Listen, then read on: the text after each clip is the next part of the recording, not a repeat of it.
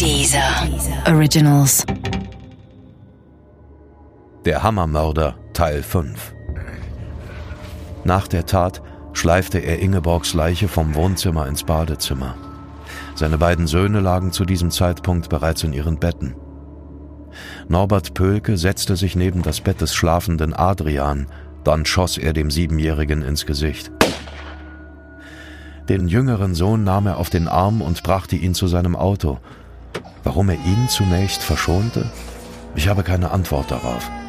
Doch Fred Breinersdorfer hat eine Vermutung. Es gab auch Spekulationen, dass dieser Junge dem gestorbenen Mädchen am ähnlichsten sah. Und er ist zunächst mal nicht nie fürs Herz brachte, den, also auch den Kleinen auch noch sozusagen zu liquidieren, wie er ja auch seinen Hund mitgenommen hat, seinen Diensthund, den man übrigens nie gefunden hat und äh, dann nach Italien gefahren ist,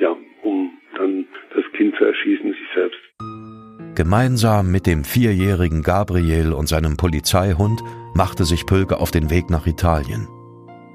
Irgendwo unterwegs muss er den geliebten Hund dann erschossen haben. Ob Gabriel etwas davon mitbekam, kann man heute nur vermuten. Torre Canne ist ein kleiner Ort, aber ich habe den Mercedes-Kombi mit dem deutschen Kennzeichen nicht gesehen.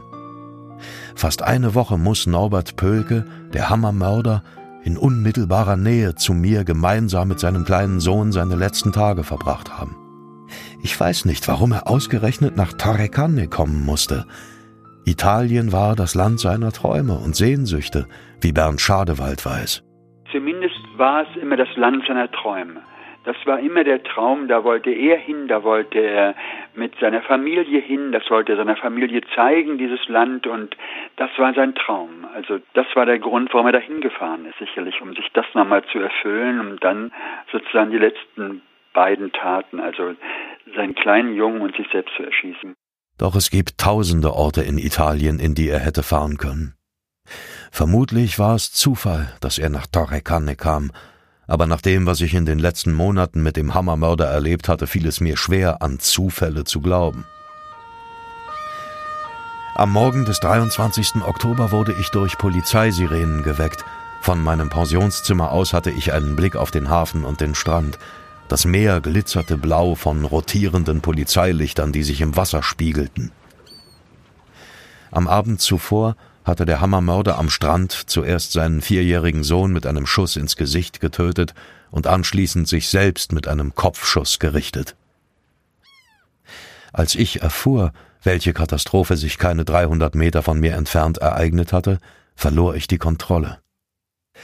Ich kann nicht sagen, was danach geschah, sondern bin bis heute auf die Erzählungen anderer angewiesen.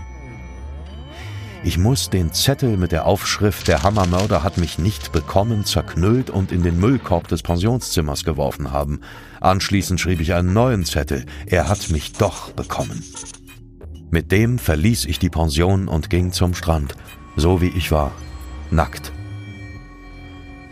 Ich zeigte den Zettel den italienischen Polizisten und redete wirr in Deutsch auf sie ein.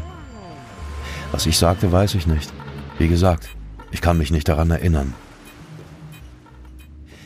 Die nächsten Wochen verbrachte ich in einer italienischen Nervenheilanstalt. Ich habe keine Erinnerung an diese Zeit. Dann wurde ich in die Heimat verlegt. Mit der Zeit wurde mein Verstand wieder klar.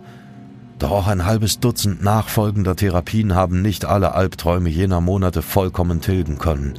Noch heute überfällt mich beim Betreten einer Bank ein düsteres Gefühl. In Italien bin ich nie wieder gewesen. Doch vielleicht hilft mir dieser Bericht über den Hammermörder dabei, irgendwann ein ganz normales Leben führen zu können.